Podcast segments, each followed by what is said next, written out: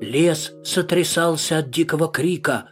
Кто-то во весь опор мчался прямо в их сторону, подвывая, не то от страха, не то от ярости.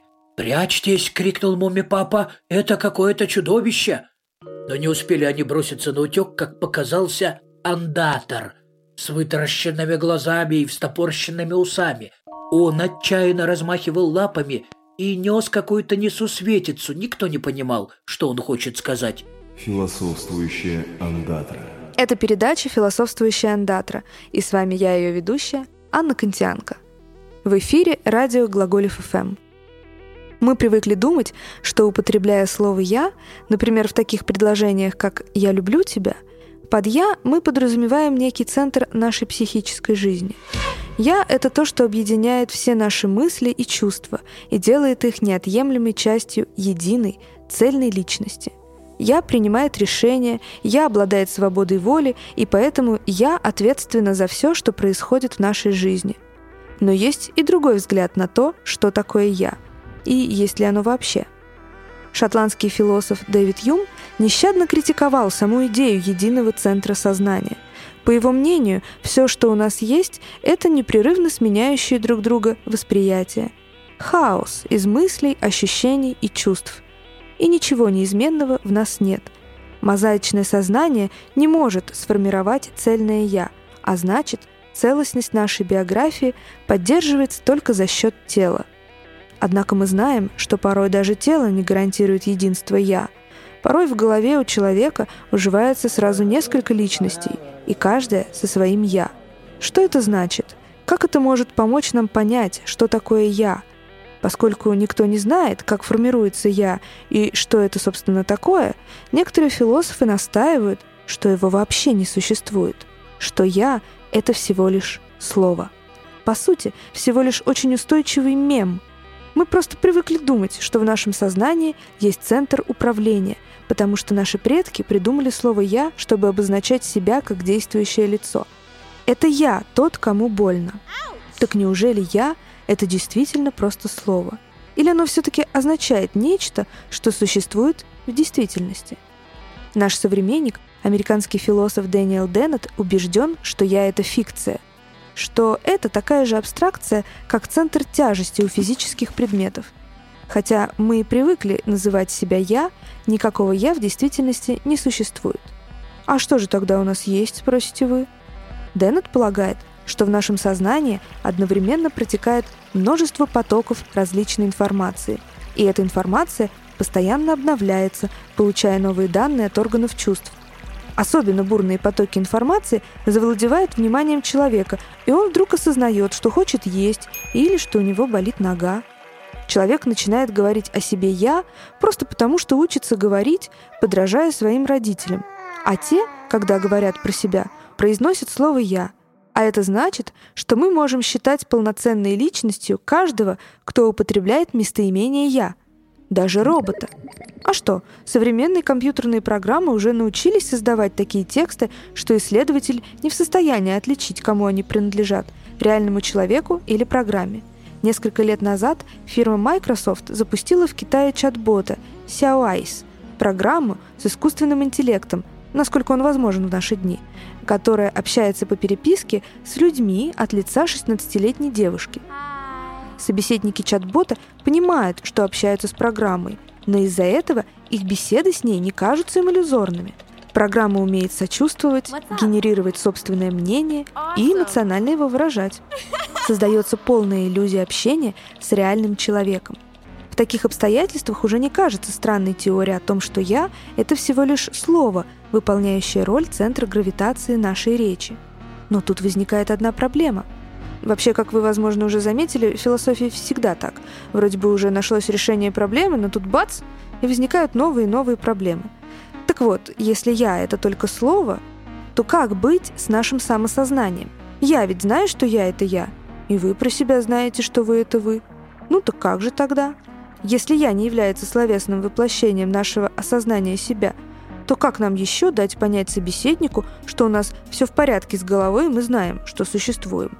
Вроде и слово есть, и самосознание есть, в чем сыр-борта. Но некоторые философы упорно настаивают на своем. «Я» — это мем. Просто потому, что нет такого места в голове, где прячется я и управляет нашим телом, как крошечный пришелец в людях в черном.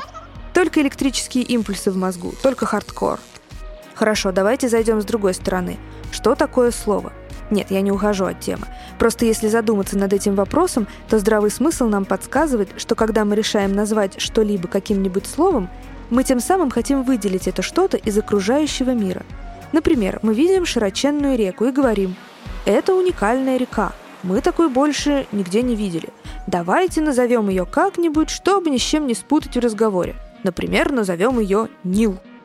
Или, допустим, изобрели мы колесо и поняли, какая интересная и полезная у него форма. И все, что имеет такую форму, обладает такими же качествами.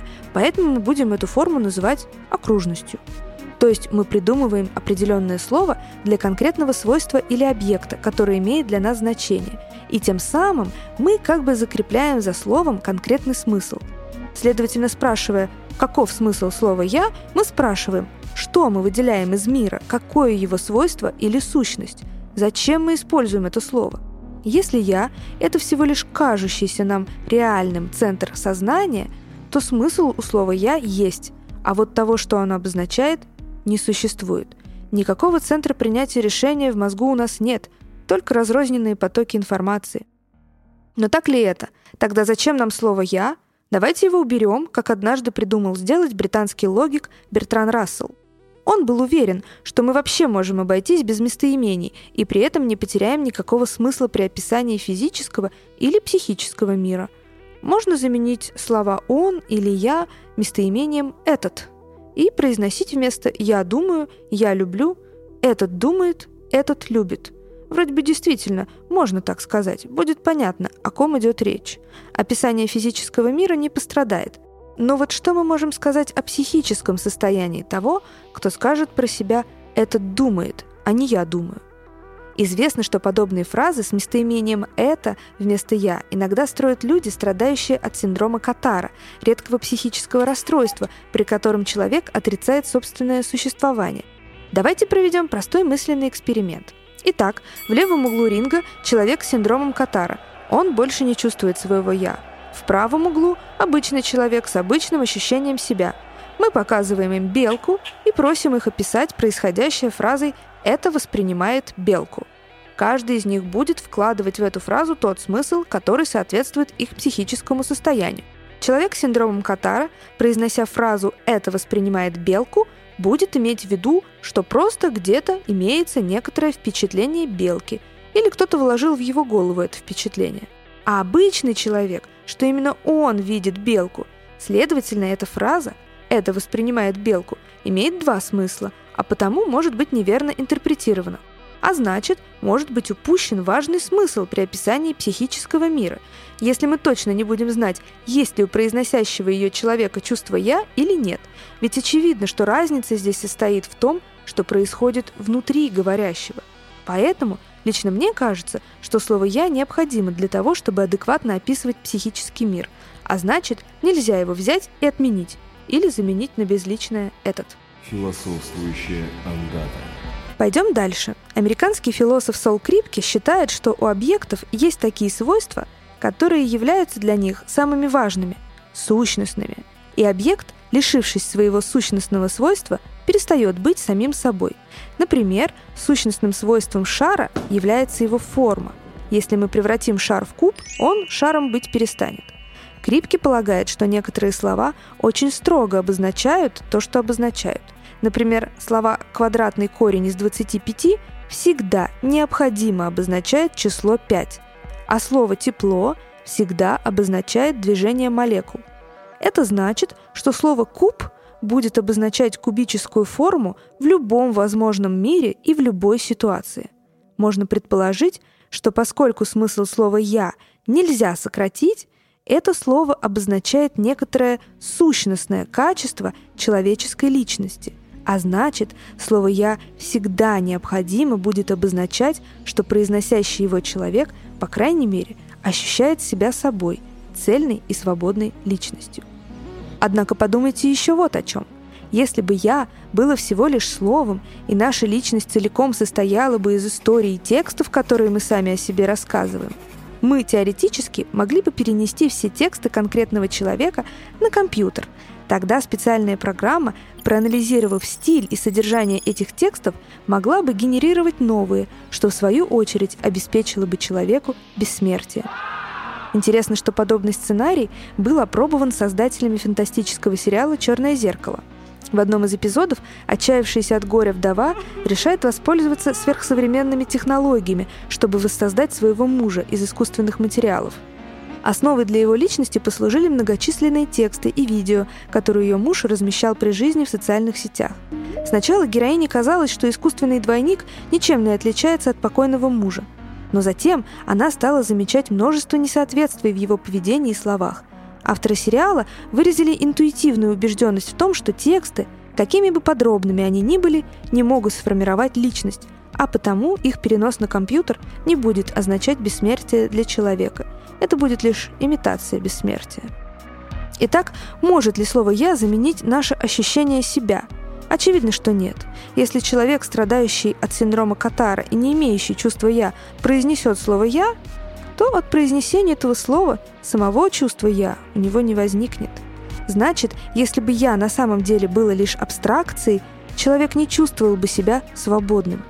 Люди, страдающие и шизофренией, и синдромом Катара, часто ощущают себя марионетками. Им кажется, что все их поступки совершаются сами по себе – то есть, чувствуя потерю собственного «я», они ощущают, что действуют не свободно и не самостоятельно.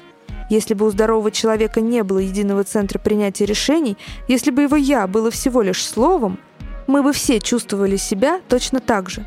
Мы бы не чувствовали себя свободными и цельными личностями. И так все указывает на то, что «я» — это не просто слово. У этого слова есть важный, нередуцируемый смысл — «я» обозначает целостность и самотождественность личности. Какова природа нашего «я» и чем оно является, мы пока не знаем, и есть вероятность, что не узнаем никогда. Может, правы те, кто считает, что «я» — это результат деятельности души, а может, те, кто полагает, что «я» — это новое уникальное свойство клеток мозга, сложившееся в ходе эволюции.